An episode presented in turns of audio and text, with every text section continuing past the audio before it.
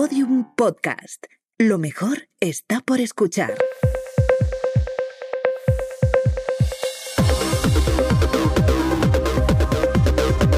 Saldremos mejores con Inés Hernán y Nerea Pérez de las Heras. Madre mía, madre mía, Nerea, hoy ya es miércoles 20 de diciembre, Día, Internacionalidad de, eh, Día Internacional de la Solidaridad Humana y Día Mundial del Escepticismo. Fíjate, porque como siempre... ¡Ay, qué bien! Te- o sea, pero esto está perfecto para, el- para lo que vamos a hablar hoy, que es lo nuestro, ¿no? El periodismo. Te qué puro, ¿no? Me ha dado decir esto. Que imagínate que fuera, que dijéramos por ahí que somos periodistas, el intrusismo. Bueno, pues yo te tengo que decir que en su momento los eh, las redacciones y algunos periódicos que ya bueno pues eh, están ex- extintos con que firmase la persona que estaba colegiada eh, como periodista era suficiente para que trabajasen ahí 20 o 30 rascuachas como nosotras de forma a mí gratuita. me lo ¿Y vas a cuántos decir. mamporreros hay en las redacciones que son los que levantan, perdóname, todas esas editoriales Me lo vas a semana a semana, día a día, mes a mes. Así que desde aquí mandamos siempre besitos a todos los que hacéis posible, eh, bueno, pues que la información llegue a término. Besitos a las falsas autónomas, sobre todo de las que están llenas las redacciones. Besitos a las becarias que hacen el trabajo de y redactoras como si cobraran sueldos absolutamente de pleno derecho. Esas nocturnidades. Besitos a las que, como yo en mis tiempos, tenéis eh, cuatro seudónimos para que no se note que la revista la hacéis vosotras solas. Qué fuerte ese momento, Nerea. Sí, y en general, besitos a todas las becarias precarias que, que, bueno, pues que estáis escuchándonos porque cada vez sois más y mejores. Así que para vosotras también, hoy día 20 de diciembre, feliz Día Mundial de la Sangría. Fíjate, yo no sabía que esto podía pasar. Vamos a hacer un carrusel, un carrusel temático un poco, eh, ¿no? Al hilo Enmarcado. de lo que vamos a hablar hoy, que tenemos un, que tenemos un, un invitado que tiene muchísimo que, tiene mucho que muchísimo decir y cosas que nos parecen de interés público. Lo que ha pasado estos días. Casi digo interés público, Nerea, que, que también lo tengo ahora. Mira, yo tengo que decir una cosa, Nerea. Se voy a decir a mí, Por aquí favor, a mis Inés, mejorcitas y a mis seguidoras. Inés está contenta, está servida, está sirviendo y está servida.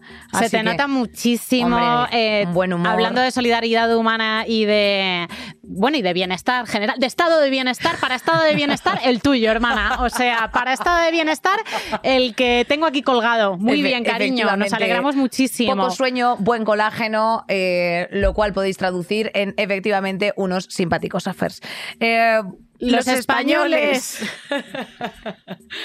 consideran de izquierdas solo uno de cada cinco medios. Fíjate. Tenemos buenas noticias y malas noticias. Mira, Oye, me hace hasta risa hoy. Efectivamente, el último estudio sobre audiencias de medios de comunicación social elaborado por el CIS recoge que los lectores de prensa escrita solo consideran de izquierda o centro izquierda el 20% de la prensa local, regional y estatal.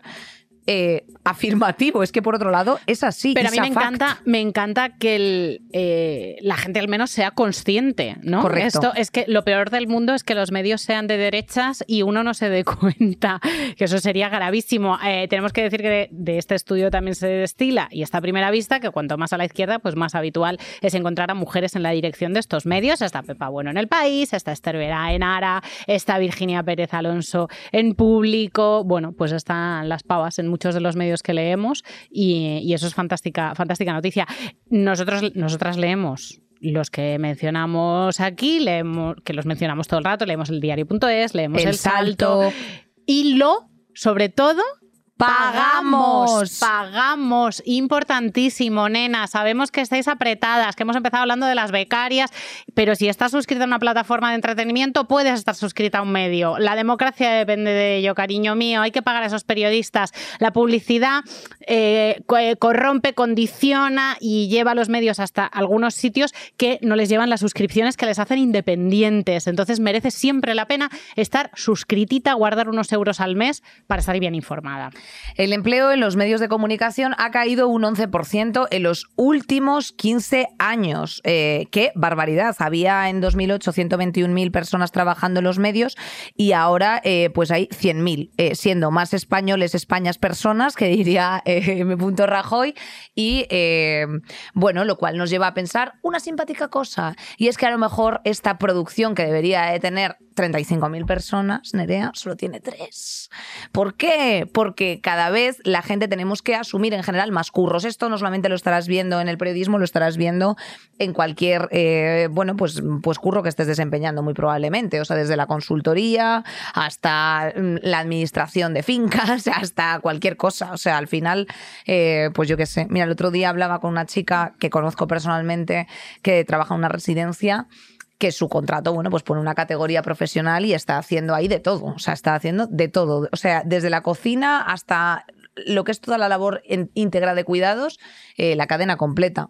A mayor eh, importancia de los trabajos, más precariedad y muchas veces eh, menos, menos reconocimiento social, ¿no? Porque fíjate lo importante que es estar en una residencia. O, bueno, y, cariño. Y, y, y, claro, efectivamente, lo del cobro de, de las cosas poco. Pero sí, es, a mí me parece un bueno, me, o sea, me parece muy lamentable en el ámbito del periodismo porque al final, eh, te quiero decir, todo el mundo dice, yo he leído, yo he visto, ha pasado y eso viene de algún lugar. O sea, y hay que tener mucho cuidado también, Nerea, en todo esto, las cosillas que se nos están colando, porque el famoso adoctrinamiento, ¿sabes a lo que me refiero? Eso que dicen la ultraderecha que hacemos con los niños, los maricones y las bolleras en clase, quieres decir. El famoso adoctrinamiento eh, todavía se da más cuanto más precarices, porque más, más intervenciones habrá de Peña que no tenga ni idea, de que no lo investigue, que se lo invente, y ahí tienes pues un programa en prime time con cuatro millones de personas viéndolo en directo todos los días. Cuatro millones de personas eh, oyendo decir que si desocupa, desocupa, desocupa, desocupa, desocupa, desocupa, una de cada tres palabras desocupa. Aquí,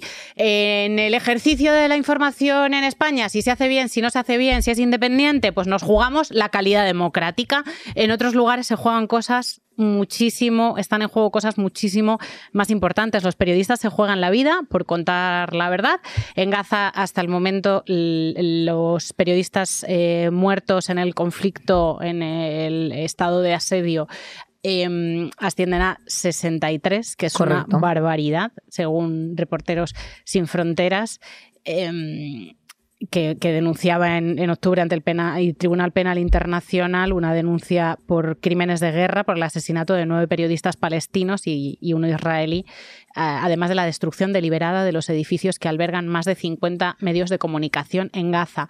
¿Por qué los periodistas están, están identificados y están protegidos? Porque son el único vehículo para que haya testimonio de lo que está pasando en un lugar, de la verdad, y en un lugar eh, en el que lo que pasa o deja de pasar, eh, quién muere y cómo está internacionalmente tan, eh, está, tan mediatizado por, por intereses como, como sucede en Gaza, ¿no? porque los supuestos aliados esos países civilizados, ese Israel con Estados Unidos como, como cómplice de la masacre, tiene tanto apoyo, tanto poder, es muy importante que haya periodistas que nos digan lo que está pasando de verdad, para, para que no nos zampemos el, el relato de los de los que están ocupando realmente. Básicamente. La televisión es considerado el medio más veraz por la mitad de los españoles. Eh, fíjate, Nerea, a mí esto también me ha escamado un poco. A mí esto me pone los, los pelos de punta. Pero, pero bueno, pues, eh, pues parece ser que, sí, que los medios de comunicación clásicos, radio, tele y prensa son los más fiables, eh, mm, pero que además la televisión es la preferida por la veracidad, la credibilidad y la confianza. A mí lo único que me preocupa de la televisión, aparte de, bueno, pues el telemortuorio que se llama así por por, el chorreo informativo de, muertes y de, mm, bueno, de, bueno, de desgracias ¿no? que, te, que te tragas en un momento determinado de un horario, es la falta de profundidad sobre ciertos temas. ¿Sabes a qué me refiero? O sea, a mí de pronto mm, hay algunos debates de estos mañaneros que yo digo, ¡fuah, chaval! Yo todos, tía, cuando estás en, casa, en casas que se ve tele, yo no tengo, no veo tele en casa, veo plataformas normalmente, te veo a ti en lo de la Milá y, y cuatro cosas más que me interesan. Eh, pero cuando veo, voy a casa de mis padres, me quedo enganchada a, esa movida, pobrecitos. O sea, los temas que están diciéndoles que son alarmantes y los que no. Claro, en positivo y frente a Internet, evidentemente, y tal y como cree el 74% de los jóvenes, la televisión gratuita tiene un mayor control sobre contenidos que inciten a odio y a violencia. Eso sí que es una realidad. Y son conscientes, la y chavalería, son conscientes, fíjate. Efectivamente. Esta chavalería que está chupando todo el rato información. Estamos constantemente informados, como tú dices, Inés, de una manera muy superficial, pero de una manera constante y masiva. Cada segundo se publican 6.000 tweets 740.000 mensajes de WhatsApp y 694 posts de Instagram, nuestra exposición a la manipulación por mera estadística, pues eh, aumenta en paralelo. Hay que filtrar muchísimo, porque hay, muchísima información que nos llega, hay que filtrar muchísimo. Bulos, fake news, eh, desinformación, posverdad y toda esta mierda a la que estamos expuestas. Qué, qué interesante lo de la posverdad porque precisamente eh, decía Juan Antonio Nicolás, eh, catedrático de filosofía en El Salto, eh, bueno, o sea, no, en El Salto, sino en la Universidad de Granada, y, declaraba para el salto, que la relación con la verdad, y es algo con lo que coincido absolutamente, ha cambiado en buena parte las sociedades desde el punto de vista capitalista, que no es un fenómeno que afecte solamente a sociedades dictatoriales o a situaciones extremas, sino que las sociedades más representativas de carácter liberal democrático también se están viendo eh, afectadas por, el, por las cuestiones de las fake news. O sea, es que es verdad que al final eh, tampoco tenemos una educación informativa, o sea, son muchas cosas. O sea, tú llegas y lo que te llega que lo hemos hablado aquí mil veces, cerebros fresquitos, pues todo lo coges y también coges lo que a ti te interesa en tu línea editorial personal, ¿sabes? O sea que a, veces no y el algoritmo no solamente lo coges, sino que el algoritmo todo el rato te lo manda, el algoritmo te lo manda para reforzar lo que tú ya pensabas de antemano y lo que vas a buscar a internet. terrorífico. Gravísimo, es gravísimo. Y si no te lo mandan porque, o sea, y si, y si no te llega porque tienes 13 años y estás en, en TikTok, te lo mandan porque tienes 63 y te lo mandan por WhatsApp. Por eso es importante, los filtros, los profesionales. El formar un criterio desde el cole, si es que yo pondría una asignatura, te lo juro. que se llamase criterio. criterio. Que se llamase sentido crítico, la asignatura, y ya está. Bueno, de todo eso vamos a intentar hablar con eh, un profesional que nos, va a, que nos va a orientar un poco, porque tú y yo en las entrevistas la verdad es que solamente traemos a gente que nos cae bien. Y, eso. Y venimos aquí a hacer efectivamente un baño, un baño de. O sea, un baño de, leche de burra de toda la gente que viene. El tema del día.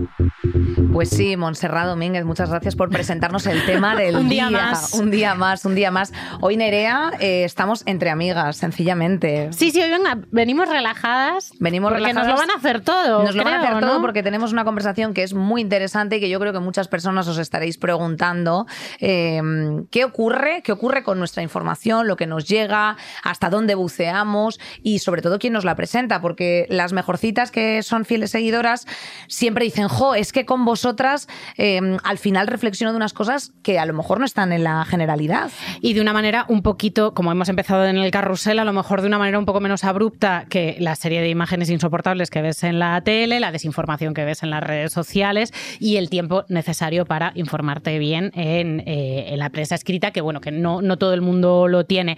Hoy vamos a hablar sobre el hecho de entrevistar, que es una cosa importantísima y aquí lo hacemos, pero lo hacemos, Inés y yo tenemos muchas conversaciones y ahora le preguntaremos a nuestro invitado que de esto sabe más que nadie en España, tenemos muchas conversaciones sobre a quién entrevistar y cómo, compañera. Exacto, porque tenemos nuestras reticencias respecto del roster de personajes eh, españoles del Estado español. Bueno, eh, hoy nos acompaña Jordi Évole, periodista y uno de los responsables de la productora Producciones del Barrio, también eh, ha el recién estrenado documental No me llame ternera. no, me llames ternera tampoco a mí.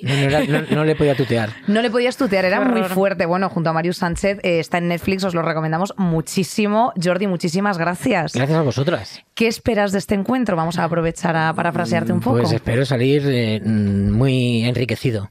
Ah, tú. Claro. No, no, no, no, no, Pero para, pero para currar hoy. Claro, para, para que tú salieras enriquecido, ya sabes que tienes también que, que volcar un poco de enriquecimiento, como un caldo de becrem. A darlo todo. Vienes a darlo todo.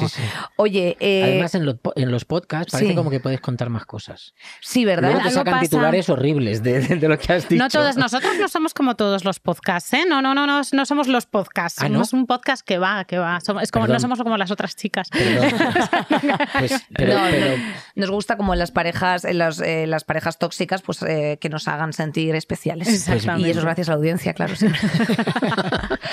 yo, yo de verdad que preguntad y, yo meteré la pata. Ay, Jordi, queremos hablar de eso, de preguntar y de periodismo. Empezábamos hablando del periodismo. Cosas súper sencillas que nos enseñaban, que a mí me enseñan en el, en el máster del país, como repreguntar hasta que el entrevistado responda de una manera clara o eh, parar los pies al, entrevistado cuando está diciendo un dato falso, como pasó con la entrevista de Silvia Inchaurrondo a Feijó, que era una cosa muy, muy básica del ejercicio del periodismo y que resultó pues algo eh, brillante, que se ha repetido en todas partes y esto debería ser normal. ¿En qué estado crees que está el periodismo en España para que cosas tan básicas como el repreguntar o el, o el hacer fact-checking sean tan especiales? Mm, yo no soy tan pesimista como, uh -huh. como otros compañeros que, que, ven la situación de, de la profesión en, en, muy mal momento. Yo creo que hay mmm, muchísima información ahora mismo, incluso demasiada. Creo que se publica demasiado creo que seríamos mejores, estaríamos mejor si, si dosificásemos más lo que se publica. Lo que se publica quiere decir lo que se publica en prensa, lo que se radia por la radio, lo que se emite en televisión. Creo que hay demasiadas horas de información. No da para tanto. Uh -huh. No da para tanto la información. Y además estamos buscando a cada cuarto de hora un acontecimiento. Y no hay tantos acontecimientos no hay tantos acontecimientos, no pasan tantas cosas extraordinarias. Y en cambio, como hay una necesidad de espectacularizar eso, hacemos mm, de una mierda un acontecimiento. Y, eso al final, yo mm, cada vez creo que habría que empezar a, a, valorar los programas ordinarios. Cuando me dicen, no, un programa especial. No, no, no me hagas un programa especial. Hazme un ordinario. A ver si, si con un ordinario, no sé, me entero de más cosas creo que, que, estamos muy, muy, muy obsesionados por, por eso, por dar la, la, gran noticia, hacer de algo pequeño algo muy grande, enviar a tres personas a ese lugar. Bueno, a tres personas no, porque ahora las cosas no funcionan así. A una persona con cámara, con libreta, con grabadora, para que lo cubra. Entonces, creo que lo que sí que tenemos es una enorme crisis de las empresas periodísticas, enorme crisis de las empresas periodísticas, que la mayoría de ellas tienen pérdidas y eso se sabe pero no se dice. Muchas de ellas acaban sobreviviendo gracias a la publicidad institucional y eso al final te acaba coartando mucho el discurso que quieres hacer. Es importante decir eso. Y, y creo que ahí sí que tenemos un, un problema gordo con el tema de, de, de preservar pues, la independencia de la profesión. Totalmente. ¿Y cómo lo conseguimos? Solo con suscripción. Nosotras les decimos todo el rato a las, las mejorcitas y lo hemos dicho al principio del programa también, suscribíos a los medios, que es que hay que darles de comer, que es, es la que base de la democracia. Yo, lo solucionamos así con... Es que nos hemos desacostumbrado a pagar que es algo en general en sí. general claro cuando eh, tienes tanta oferta gratuita claro eh, ya te duele el, el, el, bolsillo yo recuerdo que mi padre me daba 100 pesetas y le traía el periódico la vanguardia ah. o el país y es que no había duda de que había que pagar 100 pesetas. Ibas al kiosco, te daban el papel y, y tú volvías a tu casa y se lo dabas a tu padre o, o intentabas tú también leer algo. Ahora hay gente que piensa, pero yo, ¿por qué voy a pagar ahora por suscribirme a la web del país o del diario.es o voy uh -huh. a pagar para ver, para escuchar Saldremos Mejores? Eh, que afortunadamente están abiertos. Están abiertos. Pero, pero, no debería resultar tan extraño. O sea, pagamos por todo. Bueno, eh, nosotras podemos mantenernos en abierto gracias también, en parte, a la publicidad. Claro, eso la, la, la audiencia lo entiende y, lo, se dosifica. Ya es, ya ese es un método claro. de financiarse. Pero, no sé, creo que a la peña no le duele nada que le soplen nueve euros por un cubata eh, un fin de semana en cualquier bar. Bueno, es que aquí, claro, ya te estás lanzando a lo mejor a otras piscinas de la precarización ¿no? que tiene la gente joven, que también, por otro lado, claro. va en paralelo a sostenerse en las grandes ciudades, que es donde se están ahí aglutinando las gentes, y nunca podemos de dejar de ver esa perspectiva. Pero sí que es cierto que no hay una educación informativa, a lo mejor, al uso y que sin embargo eh, todo el mundo, o sea, y yo que he tenido la oportunidad de trabajar contigo un día en la calle, he visto cómo se te acercan absolutamente todo tipo de, de perfiles, de edad, de, mm, de género, o sea, todo, todo, todo.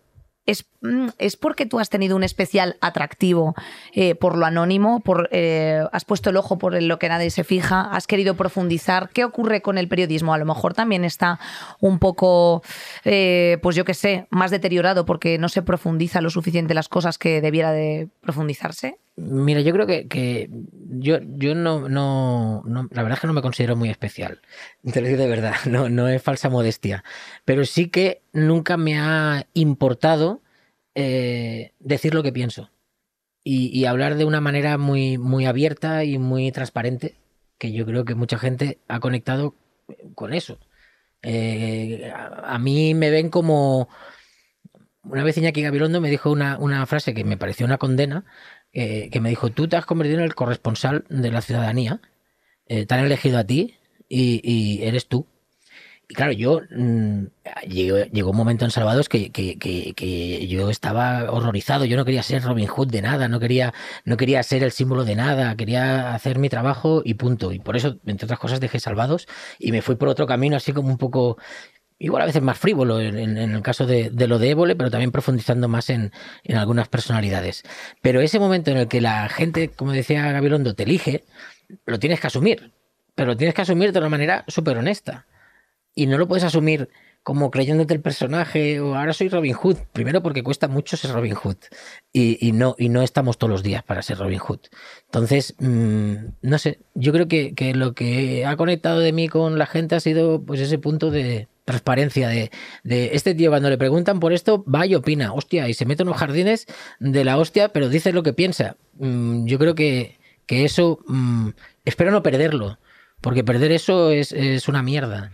Es, es, como perder gran parte de tu identidad. Y creo que vivimos un momento en el que el qué dirán eh, nos influye demasiado justo te iba a preguntar si esto podía entrar como en una pequeña competencia con lo identitario. O sea, ahora mismo eh, no creo que sean demasiadas las personalidades que defendamos a lo mejor públicamente políticas de izquierdas o políticas sociales o políticas públicas y que a la vez, y que a la vez eh, podamos estar en otros espacios que nos hagan ganar dinero. O sea, como que parece que siempre una, una persona con, ¿no? con cierta ideología política tiene que estar en, en X Bueno, espacios. tenemos que sobrevivir en esta charca. Claro. Que es, es en esta charca que es la del el chantaje trabajo-renta. Claro, entonces, en, en, todo esto, ¿cómo puedes invitar es que a que yo, la yo, gente yo, la se manifieste como quiera manifestarse? Uh, hago el trabajo de ahora con la misma pasión que iba a un campo de tercera división cuando tenía 22 años a narrar un partido.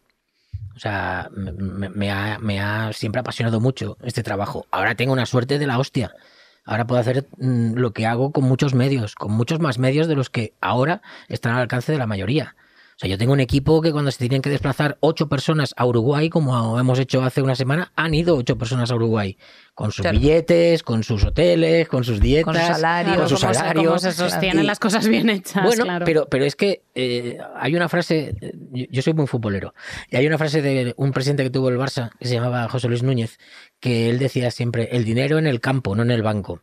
Pues yo quiero que lo que me pagan luzca en mm. el programa, porque yo lo voy a lucir poco. O sea, no, yo no, me, no sé, no soy de grandes coches, ni de grandes movidas de estas, ni de grandes casas. Entonces. Eres los estopa del periodismo un poco. Ojalá. O sea, me parece que es de lo más bonito, de lo más bonito que, que, que, me han dicho en la vida.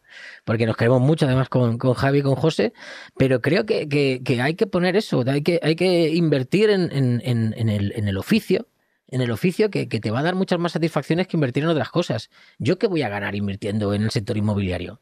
Si no tengo ni puta idea. De, de, bueno, de, depende de dónde lo hagas. A lo mejor en Malasaña eh, te puedo avisar no sé. de que puede ser una buena inversión. Mucho dinero, no, poco karma. Pero, Eso que, es pero así. que, que, hay que, yo qué sé, es, hay, que, hay que disfrutar con, con el oficio y gastándote dinero en el oficio.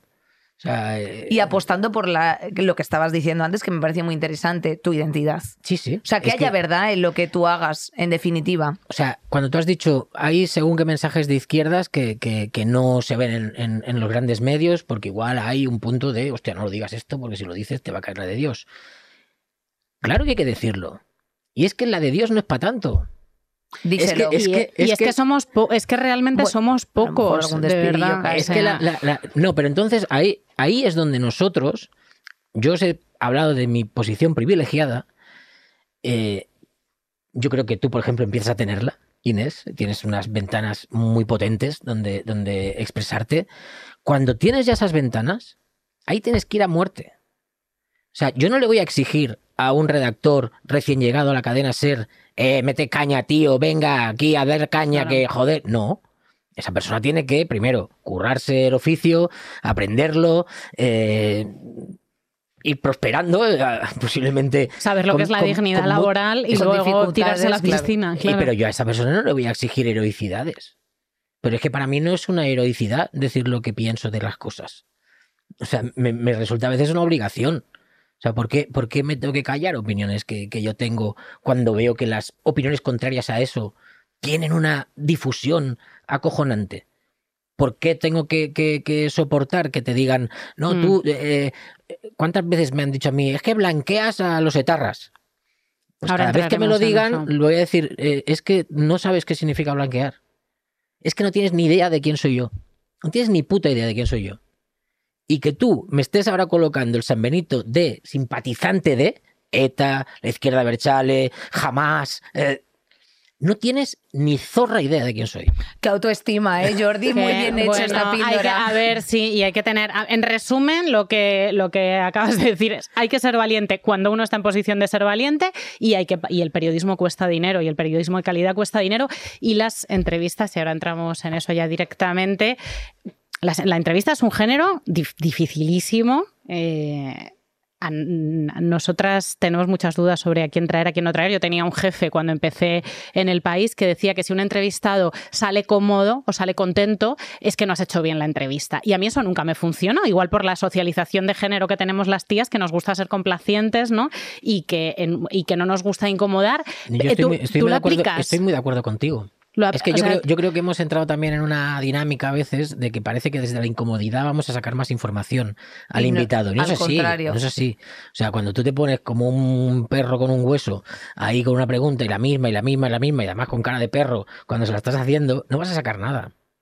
Creo Tú has yo. hecho entrevistas muy complicadas. Yo he Yo, recuerdo la, la de. Esperanza Aguirre, Sí, fue... o la de eh, pero- Macarena Olona, esa Guau. es mi favorita. pero hay- ¿Cómo pero- se hace eso cuando ideológicamente estás, cuando ideológicamente estás tan lejos de una persona, antes de, antes de entrar en el, en el docu de Yo, Su Ternera, eh, cuando ideológicamente estás tan cerca, en las, tan lejos de una persona, ¿cómo haces para hacer esa negociación, es ese es diálogo? mejor, es mejor estar lejos. Para una entrevista es mucho mejor estar lejos que cerca. Lo que tienes que hacer es intentar dejar mm, eh, visceralidades en la puerta. O sea, tú no te puedes enfrentar a nadie con la visceralidad que lo haría un señor de la calle. No, no, no. ah, Cuando te dicen, ah, es que cómo te sientas con tal. Yo es que si hubiese sentado le hubiese dicho, hijo de puta, miserable. Es que eso no es mi trabajo. Es que mi trabajo no es un trabajo de- No, no, mi trabajo es precisamente de mantener a esa persona cuanto más tiempo conmigo, mejor. Cuanto más hable, cuanto más se abra, cuanto más mm, se exponga, más se va a conocer esa persona. Claro. Entonces, ¿yo cómo me voy a poner a cara de perro la primera de cambio? O sea, no, no creo, no creo mucho ya en el, en el. Yo lo he, yo lo he ejercido, ¿eh? Yo, yo he hecho entrevistas a cara de perro. Pero yo ahora no creo en eso. No creo en eso porque Es además creo que hemos abusado. Mm. Hemos abusado de ello y, y hubo un momento que parecía que si no te ponías serio y, y- y estabas así como cabreado con el mundo, no podías preguntar bien. Y yo, vamos, eh, lo rechazo completamente. Bueno, hay una cosa que ahora me parece bastante atractiva y es que desde, desde la risa y desde el anónimo, en TikTok, por ejemplo, hay como una tendencia hacia, bueno, pues hacia acercarte a temas sociales en los que, pues a lo mejor la peña ya eh, tiene como una, lo que dices tú, sobre información de temas sociales o de cuestiones a lo mejor que podrían estar en agenda pública y ya tienen una pues eso, están over it y se ponen pues como a la risa, pero a decir en definitiva, pues no tengo trabajo, no tengo dinero, no tengo casa, no tengo tal. Y hay un enfoque distinto, que también ir acompañando los tiempos, eso es muy importante. Totalmente. Eh, eh, ¿cómo, cómo te, o sea, yo te siento muy contemporáneo. ¿Qué es contemporáneo? Contemporáneo es lo que estás viviendo ahora. O sea, pero que no te siento como un. O sea, quiero decirte, te puedo decir Juanma Castaño no me parece contemporáneo. El, el- el- el sentirse o no mm, contemporáneo, que yo nunca me lo he planteado así con esa terminología, pero, pero tú tienes que, o sea, es imprescindible que, que tú, no te digo siempre ya, porque, a ver, cuando... eh, pues mira, cuando ganas mm, algo de dinero, a veces pierdes unos hábitos que no deberías perderlos nunca. Es decir, no, Como no por ejemplo. ir en transporte público Hombre, eso es importantísimo. ir a los bares de menú. Yo puedo ir a los de carta ahora, ¿eh? Y, y en ocasiones voy a los de carta, que a veces también te dicen, anda, mira el rojo, en un restaurante aquí de 50 euros el cubierto. Y tú piensas, gilipollas, claro, ¿y qué? ¿Y qué? ¿Que lo- lo- lo- se lo he robado a alguien, el dinero, como para que yo no pueda venir aquí. No, se lo ha robado a nadie, igual tú sí que se lo has robado a alguien y por eso estás con esa idea de que según quién no puede entrar aquí. Pero tú tienes que intentar conectarte con lo que con lo que es tu, tu público en general, que, que al final tú antes eras ese público. Yo he sido público mucho antes que, que emisor. Y, y, te tienes, no sé, es que a mí no me, no me, es que yo voy cada, cada, cada semana a, mi barrio de toda la vida a, a comer con mis padres. Eh, quedo con mis amigos de, de Cornellá. Sé lo que es tener un contrato de mierda. Mm, no lo, no lo sufro. Mm. No lo sufro. Y eso ya es un cambio muy importante. Pero sé lo que es tener un contrato de mierda. Mm, no sé. Sí, que no eres un desclasado, vaya. Es que. Eh, eh, bueno, que eres consciente. Pero, pero que tampoco. Es estar, consciente. O sea, yo creo que, obviamente, una de las cosas que a ti te conecta, efectivamente, que te conecta eh, corresponsal, de, corresponsal de la ciudadanía, absolutamente, que es una responsabilidad que a lo mejor uno no elige, es precisamente la empatía con las cosas que están pasando. O sea, que tú ahora pero mismo. Que no es un esfuerzo. Claro, claro. es, que, no, estás, eres consciente, sí, es tu personalidad. Mm, no sé, yo, yo. Voy a buscar que si no el zodiaco eres. Ya se no tiene están haciendo la carta astral. No, no, no, no, ¿Te están haciendo la carta astral? Sí, una amiga se, se, se lió. Sí. Ay, Dios, como mi novia, muchas emociones. Muchas emociones, sí. efectivamente. Lunáticos, románticos. Ahí va. Ascendente Leo puede ser, que me están diciendo. Sí. No, bueno. Leo, no, pero te la han hecho aquí ya, ¿eh? Te han hecho ¿Dónde? ya. ¿Hay una carta astral hecha? Te han hecho una carta astral. Oye, carta natal eh... astrológica de Jordi Évole, ¿eh? Te, Ojo, eres bastante, bastante, bastante cáncer, es verdad. Ahora que lo dices, sí, muchas, mucho brillo de, de cachorril en los ojos tienes ahora que pues, te conozco y te tengo delante. Me ha gustado lo de Stopo y me ha gustado lo de Cachorril también. pues te vas a llevar aquí unas buenas barras, ni que sea eso, efectivamente. Eh, Jordi, has hablado has pasado un poco por encima de entrevistarnos lo mismo que blanquear. Eh, uh -huh. Aquí lo estamos comentando todo el tiempo. O sea, blanquear a lo mejor es, pongamos un ejemplo, llevar a un fascista a tu programa de cocina y eh, que parezca simpatiquísimo y no parezca un fascista, ¿no? Un ejemplo, un fascista X, el que tú elijas. Entrevistar, que es la obligación de los periodistas, imagino que es hacer las preguntas correctas, ¿no? Bueno, Ponerte yo... delante, como has hecho, de un, eh, de, de, un personaje de un escalofriante, sí. de un terrorista, y hacer las preguntas correctas para exponerle, que es nuestra obligación. Para mí era una ocasión única. O sea, yo, yo eh, insisto en lo del privilegio porque, porque hostia, poder entrevistar a, a uno de los máximos dirigentes de ETA durante toda su historia, eh, un hombre que, que, que, entra en ETA en el año 68 y que en el año 2018 es el Mm. que comunicado. lee el comunicado de disolución de la organización terrorista ETA, eh, vamos, eso, ¿a qué periodista, qué periodista podría decir que no a eso? O sea, es que no, no, no me lo planteo, no me planteo un no. Yo, yo hice este trabajo un poco por mi cuenta, por cuenta de nuestra productora.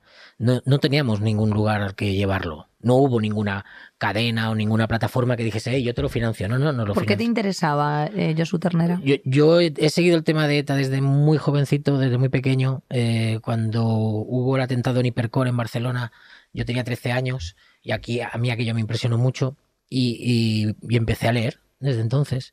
Eh, recuerdo, por ejemplo, cuando desarticularon a uno de los comandos Barcelona, el que atentó en la casa cuartel de Vic, que son datos que no tendría por qué tener, pero me, acuerdo de los nombres de los etarras que al día siguiente mató la Guardia Civil. Por, por, porque los, los, pillaron en una emboscada, los, parece ser que los etarras se intentaron defender y la Guardia Civil los acabó matando. O sea, no, no es normal que yo me acuerde de que se llamaban eh, Juan Félix Erezuma y, Juan Carlos Monteagudo. O sea, no, no son datos que son datos que están porque a mí me ha apasionado el tema. Mm, al poco de salir de la facultad estuve en una investigación para hacer un documental de la, de la, de la historia de ETA, que nunca salió, pero pude trabajar con uno de los periodistas que más sabía sobre el tema, que era Xavier Binadé. Mm, cuando he tenido la oportunidad de tener mi programa, claro, el hecho de poder desplazarte a Euskadi y hacer programas, nosotros tuvimos la, vista o la, suerte, porque fue suerte, no fue cuestión de que lo supiésemos, de hacer un programa justo el domingo anterior de que ETA dejase las armas. Hicimos un programa que se titulaba Borrando ETA. Es un domingo. El jueves ETA anuncia que deja, cesa definitivamente de la violencia armada. Y el siguiente domingo hicimos otro, eh, súper rápido, en 24-48 horas, que se llamó Reiniciando Euskadi.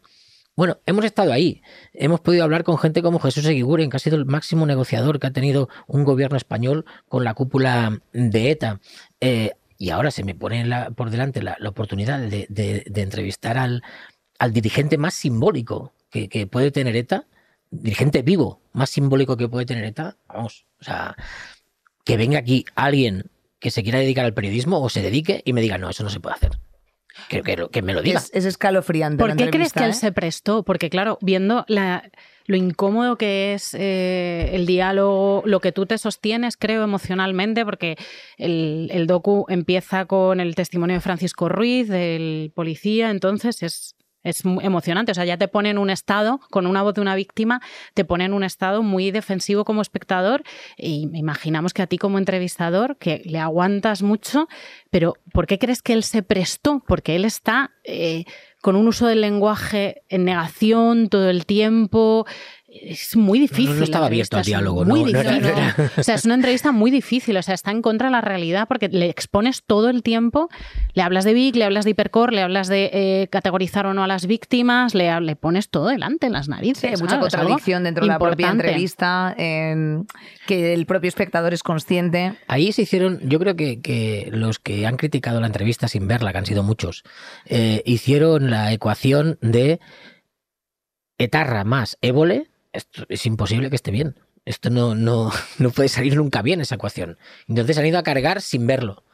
Creo que hay gente que lo ha visto y que ha dicho, hostia, la cagamos cargando tanto. Porque igual, habiéndolo enfocado de otra manera, le hubiésemos sacado más rendimiento a esto.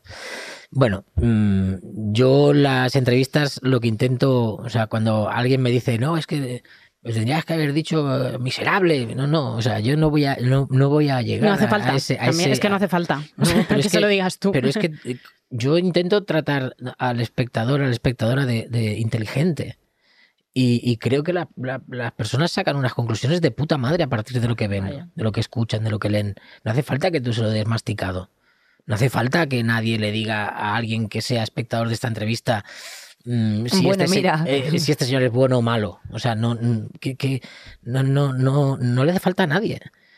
Pero hay una serie de guardianes de la moral que eh, quieren eh, decir lo que tienes que preguntar, cómo lo tienes que preguntar y a quién se lo tienes que preguntar. Entonces, mm, cuando se encuentran que hay alguien que no, que no sigue ese carril y que además hace bandera de no seguirlo, pues se cabrean mucho y entonces van a por ti. Jordi, eh, ¿por qué te gusta enseñar a España este tipo de cosas y de realidades desde siempre? Porque son parte de nuestra historia. Y la historia de cualquier país, de cualquier país, es incómoda. O sea, todos tenemos unas miserias dentro, como las historias de cualquier persona. O sea, todos tenemos miserias dentro que, que, hostia, las vamos a intentar ocultar, pero que si un día te pinchan un poco y pues al final dirás, pues mira, sí, me comí el bocadillo de un compañero en el patio y me callé como una puta. No, no, no.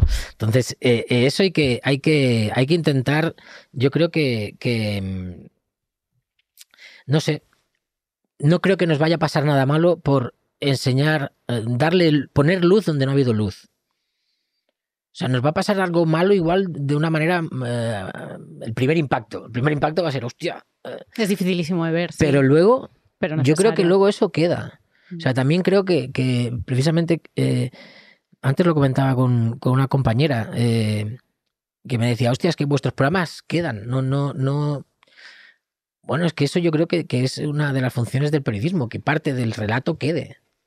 Mm, Va todo muy rápido. Va todo muy rápido, además hacemos las cosas muy rápidas, de forma muy rápida. Hay tanto por llenar, hay tanto espacio que llenar, tantas horas de televisión, tantas horas de radio, tantas horas, mm, tantas pá- páginas de periódicos, que es imposible, es imposible que eso se pueda hacer todo con calidad.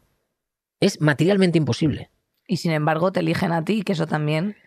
Bueno, porque también creo que, que en ese caso el invitado se, se, eh, bueno, se siente, no sé, cuando le llamas y te interesas por él, hay un punto de vanidad que, que yo creo que a, a- a nuestro programa ha venido mucha gente por vanidad. O por decir, yo voy a, decir yo, que- yo- yo voy a pasar el examen Évole. Yo voy a pasar el examen, claro, yo ya lo entiendo. Yo voy a cogerlo y lo voy a, vamos, lo voy a torear como quiera. Que, que puede ser perfectamente. ¿Recuerdas algún personaje en concreto que viví fuese con esas... Sí, sí que lo recuerdo, pero no te lo voy a decir. No, no, no, no, no, porque me parecería muy desleal por mi parte. Bueno, pero nada más Bueno, verlo. son impresiones, nada más, nada más actitudes, verlo, o sea, claro. claro. O sea, tú entiendes cuando hay una persona desafiante, porque eso, como tú bien dices, y hay una parte que me ha parecido muy interesante, que es no tratar a la audiencia de imbécil. Pero- o sea, ahora mismo estamos como con unas dinámicas idiotizantes un poco de mascar las cosas, del fake news, de recortar un titular que luego pues nada tenga que ver con un artículo que al final es lo que está desarticulando un poco el lenguaje del periodismo de investigación y de una serie de cosas que a mí me pareció muy interesante lo que acabas de también, ¿no? Un poco a colación de eh, poner luz en sitios donde, pues a lo mejor también son interesantes o relevantes para nuestra historia social, la historia de nuestro país, etcétera. ¿Dónde más hay que poner luz ahora mismo para, eh, o sea, para el interés general? Porque tú estás trayendo a debate al debate público ciertos temas, pues como puede haber sido ahora mismo, pues la ETA, que la verdad es que es un tema que eh, es el tema no tema, que o sea que nunca se pasa de moda la ETA, no sé. Ahora entraremos, ahora entraremos en, este asunto, ¿no? Las amnistías, todas estas pelis. ¿Dónde más hace falta luz ahora mismo? Yo creo que más que luz lo que hace falta es, eh, es defender también un, tipo de hacer. Es decir, darle voz a, a alguien de Bildu, por ejemplo, eh, traerlo a tu programa no, no es sinónimo de yo simpatizo con Bildu. No, no tiene no, que es interesarte por qué está pasando. Pero es que pasa ahora que te identifican con tu invitado o tu invitada. Te dicen ya, o sea, tú has traído a mí, me pasó que también pasa, porque desde la izquierda también pasa. O sea, traes a tu programa Macarena Olona, le haces un traje mm, mm, de la hostia, pero el primer comentario que te llega por redes de alguien que ves ahí con el triangulito rojo, eh, eh, se anda aquí blanqueando, blanqueando a, los fascistas. ¿En qué te has convertido?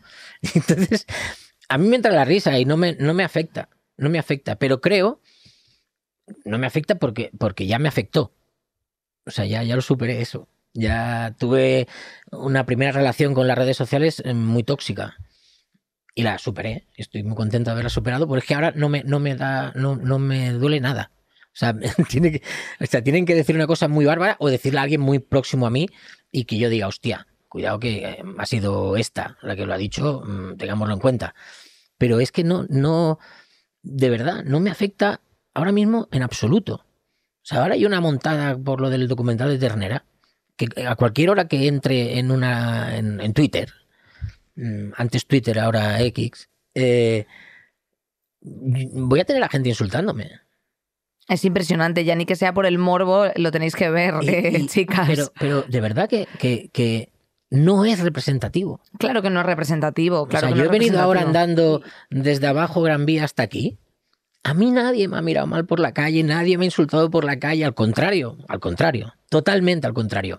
Entonces me quedo con eso y cuando veo lo de las redes, pues intento relativizarlo al máximo. Las redes nos están coartando y nos están llevando hacia una autocensura que es peligrosísima. Absolutamente. Por, preservarnos del insulto. Del insulto. Hay, una cosa que me ha parecido muy interesante de lo que ha dicho de lo de las redes, que también eh, compartió Buena Fuente con nosotros el otro día, que es eh, cuando tú vas por la calle y la gente te sonríe, o sea, sin, sin decirte algo directamente, es que hay algo que estás haciendo bien. Y yo creo que es una cosa que es un poco el efecto ébole. Así que, Nerea, tenemos que trabajar en eso. Que a nos, yo, voy yo voy sonriendo por si acaso in advance a la gente como una. y la gente hace neurona espejo, ¿no? en plan, ¿qué quiere esta chica, qué quiere esta chica de mí? ¿Qué le está pasando? Tenemos bastante estás ahora de máster ahí con Mercedes Milán. Estamos, es un máster pagado, ya, ya, ya, ya, ya, chica, eso es... No, no, estoy contentísima. Estoy contentísima. Llevando las riendas la mejor. No, bueno, es verdad que no hay nadie de adulto al o sea, o sea, hay como una adulta a cargo que soy yo eh, de toda esa situación, porque claro, el día que estábamos con Maruja Torres, eh, pues eso, eh, Maravilla, maravilla. ha llegado el día de, descorchar. Eh, qué, diver, qué las entrevistas. A mí me ha surgido una duda viendo el documental, que insisto que es muy difícil de ver, pero muy necesario. Mm, ETA es una, y aquí tuvimos a Oscar Matute, eh, ETA es una coartada para la derecha y la ultraderecha, no la quieren sacar de la mesa, no la quieren sacar del debate porque les resulta útil y el, independentismo también, porque es algo, es una palabra que eh, inmediatamente acciona un gatillo en, en sus simpatizantes, un gatillo ideológico que les hace estar en lo emocional todo el rato y no pensar, ¿no? Menciona, Solo tienen que mencionar ETA, ya no tienen que hacer propuestas, no tienen que hacer una política, no tienen que tener un programa, solo tienen que mencionar ETA. Y claro, eh, el docu Mm, es que el docu te trae, te trae la barbarie que ha vivido este país a, muerte. ¿A ti no te ha dado un poco de, mm, de reparo, aunque sea la pura verdad, ¿no? ¿no? te da un poco de reparo que esto sirva para reactivar esa, esa, derecha que no se le caeta de la boca? Mm, es que no puedo pensar en eso. Claro, pues si no, no acabas sí, haciendo sí, nada. ¿no? sí. Es que ahora lo planteas así y, y no sé si, si yo diese un paso atrás, una vez lo hago y entonces me, me viene ahí en las hordas a, a- a decir que soy un blanqueador de tarras y yo no respondo, entonces te diría, hostia, pues realmente mm, no sé si me vale la pena. Pero, pero yo, vamos, eh, estoy, estaría encantado de, de hecho, las he hecho. He ido a, a- que me entrevisten en el ABC, eh, he ido a, campo no, no, No, amigo. no tan, no tan amistoso. Y, y no sé, es que no. mm, No, no, no. Si, si, si, si- es que eso que acabas de decir es, es bueno, es kafkiano. Es- o sea, Sí, es sí, ese es el, es proceso. Claro, sí. es que- es que- es una vuelta de tuerca, es, es o sea, meternos yo en su no me voy a meter en esto porque entonces les daré argumentos para que estén, que se suben por las paredes. Es que a mí me da igual que se suban por las paredes. O sea, tienen un problema. Tienen un problema muy gordo. Cuando hay tanta gesticulación con según qué cosas que tú piensas, es que esto no es para tanto. Pero os lo digo de verdad. Es que entrevistar a Josu Ruticoechea no es para tanto. Y eso es lo que tendría que quedar. O sea, que, que de aquí a 30 años entrevistar a alguien como Josu Ruticoechea no sea para tanto. No, no te monten la que te montan todavía hoy, en el año 2023, a punto del 24. Entonces, mm, eso depende de, de- de las ganas de lucha que tú tengas, de pelea. Pero ya te digo que como a mí en la pelea, mm, no es que disfrute estando en la pelea, yo huyo del conflicto, no me gusta el conflicto. Pero cuando me viene dado por el trabajo que yo hago o por el que yo quiero hacer, lo acepto y ya os digo, o sea, no me, no me condiciona, no me condiciona para nada. Ahora mismo me acabo de encontrar por aquí a un compañero vuestro de la SER. Y, y hablábamos de, de- precisamente de lo que se puede decir y de lo que no se puede decir. Es que poderse decir se puede decir todo, si tú lo justificas y tú explicas el qué. Ahora parece que solo pueda salir públicamente en, la tele o en la radio entrevistados que, sin ser políticos, mm, hablen de política cuando les preguntan, ¿vale? Y queda muy bien que hablen contra Sánchez contra la amnistía, esto es una barbaridad, vaya cesión, vaya... Hostia, yo estoy deseando que empiecen a salir a- algunos también, eh, eh, gente con opinión potente y que diga la amnistía, hostia, de, de puta madre. Menos mal, ya era hora. O sea, de- de- en el sentido de, no digo que sea mi opinión, ¿eh? pero me encantaría que alguien saliese abiertamente y dijese, ¿y a usted por qué le molesta tanto lo de la amnistía? Se dieron indultos y en Cataluña se ha bajado la tensión de una manera brutal, yo soy de allí y lo sé, y si ahora se da la amnistía, es que mm, un país, eh, un territorio que se quiere ir de, de un país, si ese país mínimamente lo mima, no va a querer irse. En cambio, si, le, si lo muele a palos, como pasó el 1 de octubre, va a querer irse. Bueno, claro, si no escuchas una inquietud, que es lo mismo que a lo mejor un poco el movimiento reaccionario de la ETA en un momento muy represivo de que no puedes poner a tu hijo ni siquiera Gorka, Claro. porque no es un nombre español. O, O, no puedes, o no puedes decir eh, eh, Bildu es un éxito para nuestra democracia. Claro, sí, O sea, sí, sí. eh, total, hostia, total. ¿qué dices? No, claro, porque, porque sí, son los herederos del terrorismo. Vale, pues oye, si son los herederos del terrorismo y ahora están haciendo política, bravo. Algo hemos hecho Claro, bien, bravo. hemos salido del terrorismo. O sea, Como decía Aznar, hemos cambiado las pistolas por el diálogo. Hombre, Oh, pero si eso, eso sale, sale una, una declaración de la corte, archivo. Sí, sí. Está refiriéndose a la recogida del acta de Josu Ruticoechea. Está refiriéndose a la recogida del acta de Josu Ternera. En el año eh, 2000, 2001, no me acuerdo, pero ya era, ya era, ya era presidente Aznar. Y Aznar en aquel momento lo que dice es mucho mejor que recoja el acta de diputado que no que vaya con una pistola. Esto decía la derecha no hace tanto. Y ahora parece que ese es un discurso. ¿Crees que ha habido un retroceso? Porque Hombre, claro, claro, es que, es que eso- voy a es, traer que a- es bestial. Es que claro. vamos a traer a Aznar, fíjate, Nerea, ahora No, al no, final. por favor, No, no. Eh, No, ha, habido, no. ha habido un retroceso. O se ha olvidado esta, este consenso. Yo creo que también nos hemos olvidado de eh, defender según qué posiciones. O sea, creo, creo, y de creo, dialogarlas. creo que, hay, que que hay un punto también de, de- Bueno, yo doy un paso para atrás porque, oye, vaya lío, ahora... Vivimos en un país donde la, la- ahora mismo yo nunca había visto a, la derecha tan enfurecida. Tan sumamente enfurecida. Y el único motivo es que no tienen el poder. La derecha puede conseguir el poder de aquí a unos años y no van a, revertir la amnistía. van a pactar con Junts per Cataluña y van a gobernar en España con Junts per Cataluña. Y lo harán y no pasará nada. Dirán, no, claro. hostia, Cogeremos eh". este corte y lo lanzaremos en unos años también, claro. Pero es que va a pasar. A ver, lo que va a pasar, o sea, lo que pasa es una cosa de la que hablamos nosotras mucho, que precisamente es la ausencia de diálogo. En general, o sea, en general, que no ocurre nada, ¿no? Porque al final tú vas por la calle y efectivamente no te escupen, eh, porque, bueno, pues tú estás haciendo eh, tu curro, estás intentando aportar como más mm, prismas al caleidoscopio global de la información y de igual forma tiene que ocurrir con la conversación. O sea, al final la conversación eh, con la amnistía o con, o con Bildu es una cosa necesaria para la salud democrática, sin duda. Y, cuando se rompe España todas las semanas, la gente se acaba acostumbrando. Que esa es Sí, otra, sí, ¿eh? sí, o sea, la eh, gente acaba haciendo callo. Sí, sí, total, Eh, dice, eh, o sea, ya hay Yo como creo que el estado, broma, estado plan, eh, claro. constante de alarma no lo aguantan. Yo creo que, que- tiene un problema la derecha en este país y yo creo que no está sabiendo eh, leer a la actual sociedad española. Me, me pongo muy optimista, ¿eh? pero, pero, pero de verdad lo creo. Y creo que eso ya viene pasando desde hace muchos años. Pueden seguir ganando elecciones y pueden volver al poder, solo faltaría. Mm, Creo muchísimo en la alternancia y creo que además los poderes no se tienen que eter- eternizar. Pero ya pasó con Zapatero. Zapatero cuando ganó las elecciones en 2004, eh, la derecha se sintió que le habían quitado, usurpado el poder. Y actuó como quien le ha quitado algo que le pertenece, que es el poder. Eh, a partir de lo- los atentados de los trenes, la victoria eh, de, de- de Zapatero, bueno, estaban que se subían por las paredes. Trampeando y llamando a directores de periódicos y de cadenas de radio. Sí, lo de eh, Pedro J fue fuerte. Claro, o sea, en el 2008, muy gravísimo. En el 2008, Zapatero se volvió a presentar a las elecciones.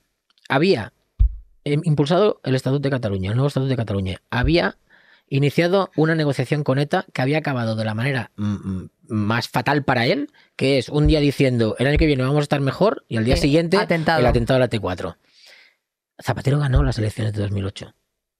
Porque yo creo que en este país hay mucha más gente que cree que el diálogo nos va a llevar a un mejor lugar que la confrontación. Lo, creo verdad. también. Lo creo yo también. ¿Qué ha pasado con Mm. Pedro Sánchez en estas últimas elecciones? Pedro Sánchez no ha ganado las elecciones. Pedro Sánchez ha sacado un millón de votos más que en las otras elecciones. Un millón de votos más a un tío que le estaban llamando perro. Bueno, porque ya lo último fue lo de perro Sánchez. Sí, que- lo hemos que- leído que este fin porque- de semana. Que porque él le ha dado la vuelta, le- o el PSOE le dio la vuelta y lo convirtió en algo, en algo positivo. Pero es que el, calificativo que se le está dedicando ahora al presidente, al actual presidente del gobierno, eh, cuando hay manifestaciones enfrente de su sede, del- de, la sede de su partido, ya es que ya no, ya no es Perro Sánchez. Ya es que ahora el cántico es Pedro Sánchez, hijo de puta. Ya no hay ni, ni elaboración. O sea, sí, Ya no hay, no hay, no ni, rima. ni, ni rima, ni, ni- Hombre, es que es lo que se llama el Eh, freestyle. Ha sucedido en el órgano de representación de- del pueblo español que se le me gusta me gusta la fruta, que es Claro. otra cosa gravísima. O sea, que una representante pública eh, se meta en, ese- en semejante circo y encima lo quiera defender, adornar y me, me, me Mira, Pero está ganando, casi. pero está ganando el relato. Claro, Está ganando el relato. ella sí, está ganando el relato porque, porque la gente también eh, se está creyendo una serie de cosas que es. eh, y aparte que hay mucho desencanto político, o sea, entrando en política, creo que hay muchos dirigentes y muchos personajes que están por demérito, porque la- cuando tú desencantas socialmente a una población, la gente no quiere aspirar a defender a grupos sociales mm, ¿no? de, de menor o de mayor volumen. Es decir, yo no quiero ser presidenta de mi comunidad. Bueno, primero porque soy eh, alquilada y segundo porque aunque mm, fuese propietaria, me horrorizaría. Pero me horroriza por, por el clima general. Entonces hay que hacer estos Porque bastiones. esto es todo. O sea, ¿cómo se baja de Pedro Sánchez, hijo de puta? ¿Cómo se baja? O sea, es que claro, estás- estamos en la Pues montaña. es Es, que- eso, ¿cómo se baja de que se se ha España? normalizado. Claro. Se ha normalizado según qué cosas. El se rompe España. Se rompe España es una caricatura. De verdad, es una caricatura. Es que yo, mm, yo soy mayor que vosotras. Yo llevo escuchando lo del rompiendo España, pero desde los años 80. Por una cosa o por otra. Antes era pues por una ley que aprobaban que igual beneficiaba la financiación en Cataluña. Se está rompiendo España, la igualdad entre los españoles. La igualdad entre los españoles está rota. Está rota ya. Eh, y, y- y si queréis hacemos un análisis de quién puede llegar Claro, a según qué que- lugares desde y quién que no. blanco, la, la- la- igualdad de los, sí. entre Lo los hacemos españoles todos los está programas. rotísima, está rotísima esa igualdad. Y ya que me digan a mí que, la- que me tienen que dar lecciones eh, alguien que, que dirige las cosas en Madrid, de que cuidado con desigualar eh, las condiciones en España en los diferentes territorios, pero macho, si tú vienes a Madrid y, y tienes prácticamente un paraíso fiscal, que no lo tienes ni en Cataluña, ni en Euskadi, ni en Andalucía, y aquí sí, eso no es... eh, eh, Y los alquileres más caros, para que Y- no venga y- nadie y más, también lo tengo que decir. y eso no es, eso no es hacer desiguales a los españoles. Continuamente, pero bueno, sí, claro, es que el artículo 147 y 148 de la Constitución da para muchos programas. Jordi, eh, queríamos preguntarte también un poco cuáles son tus líneas rojas. ¿Por dónde no pasas o no pasarías? La verdad es que lo que quiero que quede claro es que son las mías. Que no, que no quiero que nadie se sienta y dice, hostia, dice esto porque eh, le está diciendo al otro que no lo haga. Yo no le quiero decir a nadie lo que tiene que hacer o lo que no tiene que hacer. Mis líneas rojas me las marca mi conciencia. Me las marca a veces una cosa de piel. O sea, eh, es, es- es- difícil de explicar, ¿eh? Pero mm, yo no entrevistaría a- a un chaval de la manada. Pueden decir, hostia, pero si estás entrevistando a un etarra que tiene en sus espaldas no sé cuántos asesinatos, ya. ¿Por qué? Eh, no, no te lo sé explicar. Un no chaval de la expli- no te lo sé explicar eh, con- de una manera que, que yo diga, hostia, tengo unos argumentos solidísimos para esto. Sí, o hay un patrón, ¿no? Sí, que este no, sí, este Pues es no. una, es una No- cuestión emocional. no lo tengo. Porque el chaval de la manada es parte también de un sistema terrorista. Claro, claro. De un No, no, sistema, es que, el, el eh, sistema terrorista es machista que se me que está podría muy normalizado. de que se le puede Claro. hacer una entrevista a, a- a uno de la manada. Y en cambio a mí, hostia, no, es que no, no, no sabía por dónde empezar. Mm, ¿Qué lógica tiene esto? Teniendo en cuenta que yo he entrevistado a, a- a- a- a miembros de ETA o he entrevistado, yo qué sé, a, a- es igual, a, a- a mucha gente que, que- que muchos los pueden considerar los malos de, de la película. ¿Cómo no entrevistas a estos malos? Si Estos también son malísimos. Y más ahora con la eh, dictadura de género que tenemos y todas estas cosas que se dicen. Hombre, ¿qué te pones? ¿Del lado de, de- la dictadura? ¿Del lado de la dictadura que, que te obliga y te dice, no, no, estos tíos no hay que darles ni agua? No, no me pongo al lado de nadie, me pongo al lado de mi, de mi conciencia. ¿Es porque piensas que no tienen nada que, que aportar? Quiero decir, eh, que los, los has llamado eh, los malos y en aquella tertulia de corresponsales de la SER que hablábamos el otro día se titulaba Entrevistar a los malos. Eh, ¿Crees que hay veces que entrevistar a los malos nos aporta y otras veces que entrevistar a los malos no nos aporta nada? O sea, quizá lo que te está marcando la línea roja es la utilidad social de hablar con esos malos. No me puedo avanzar porque yo no le he hecho ninguna entrevista a ninguno de estos tíos. Entonces, igual, yo qué sé, me encontraba con un discurso de arrepentimiento y de deconstrucción de la hostia. Y no lo estoy ni probando. Pero no, no, no, el, el- el- mi, no sé, os, digo que es una cuestión muy de piel, ¿eh? es, muy poco profesional, igual lo que estoy diciendo, un poco científico, científico cero, pero, pero es que no, no, no sé, no, no, no me veo en esa. Bueno, esto nos sirve para conocerte un poquito más, cosa que nos, nos encanta, nos está encantando. La verdad es que igual hay que traerte otro día, ¿eh? porque se nos acaba el tiempo. a nos ha gustado si, va- muchísimo. si España no se ha roto, eh, si no se ha roto Si España justo no se rompe por una Lleida, frontera, que es un sitio claro, que se tiene que vente. romper un poco de vez en cuando Sí, también. y a ver si llegase A ver una a costa a Madrid Lleida. o algo así, no sé. Exacto. Bueno, que si se rompe, se rompa bien. Jordi Évole, ha sido una maravilla. Muchísimas A gracias. vosotras. Eres súper generoso, muy bueno, nos encantan tus formatos. Eh, Sí. Seguidle, streameadle. Eh, eres muy gracioso como tuitero también, tenemos que decir. Sí, tienes una mirada muy cachorril, eres un cáncer espectacular y, y de verdad muchas, A mí muchas me, gracias. me gusta, me gusta poder combinar la, la- la intensidad que a veces tiene el periodismo con la laxitud que también tiene la comunicación y, y- y me considero a veces muy laxo. ¿Has Eh, estado laxo, dirías, en Saldremos Mejores? no, especialmente no, no, laxo. hoy no. ¿No has estado nada laxo? No, no he estado laxo, he estado... A ver, es que también le hemos Ah, hecho unas no, preguntas pero chapa que pero, pero que, que yo encantado, que, que, que- pero que creo que esta profesión precisamente es eso, es un menú de degustación donde está muy bien ir probando diferentes platos. Ahora, esta semana grabo la promoción de vuelta de lo de Évole y es un gag. No os lo voy a contar, pero cuando lo veáis diréis, hostia puta, ¿el mismo que ha entrevistado a Ternera ahora está aquí haciendo el tonto? ¿Qué pasa? Pues claro, ¿Qué problema hay? Claro, porque una persona tiene muchas cosas, efectivamente. Somos personas, muchas personas, mucho catalanes, como diría Rajoy. M. Rajoy, que nunca sabremos quién es, efectivamente. Y claro queda que nada humano te es ajeno y que, y que te gusta explorar y curiosear y rascar. Pues intento, intento que. Y es verdad, ¿eh? nada, nada humano me es ajeno. Y es que no me veo dando lecciones a nadie. Porque es que en cualquier momento yo la voy a cagar, como la está cagando esa ahora. Claro, más éboles menos AR, para los que no lo hayan entendido. Eh, bueno, chicos, muchísimas gracias a todos los que hacen posible este programa. La Raquel, la Nico, la Gisi, la Lourdes, la Bea. Hoy eh, hay 9.000 la personas Sara. en la pecera, Eh, sí. es una creme de carne Es verdad, humana. todos los compañeros que eh, también han venido de Netflix, cosas. Han venido aquí gente como un poco a, a que les firmes prácticamente el busto. eh, así que esto es fantástico. Mi compañera- Eh, Sara y Paula también, eh, de, que están desde casa, que las queremos Sara, muchísimo. la mejor, claro. chicas, a vosotras. Hasta la semana que viene. Adiós, bebés. Prontito nos vamos que de vaya vacaciones, bien. nenas. Vacaciones. ya. Saldremos mejores con Inés Hernán y Nerea Pérez de las Heras. Todos los miércoles en Podium Podcast.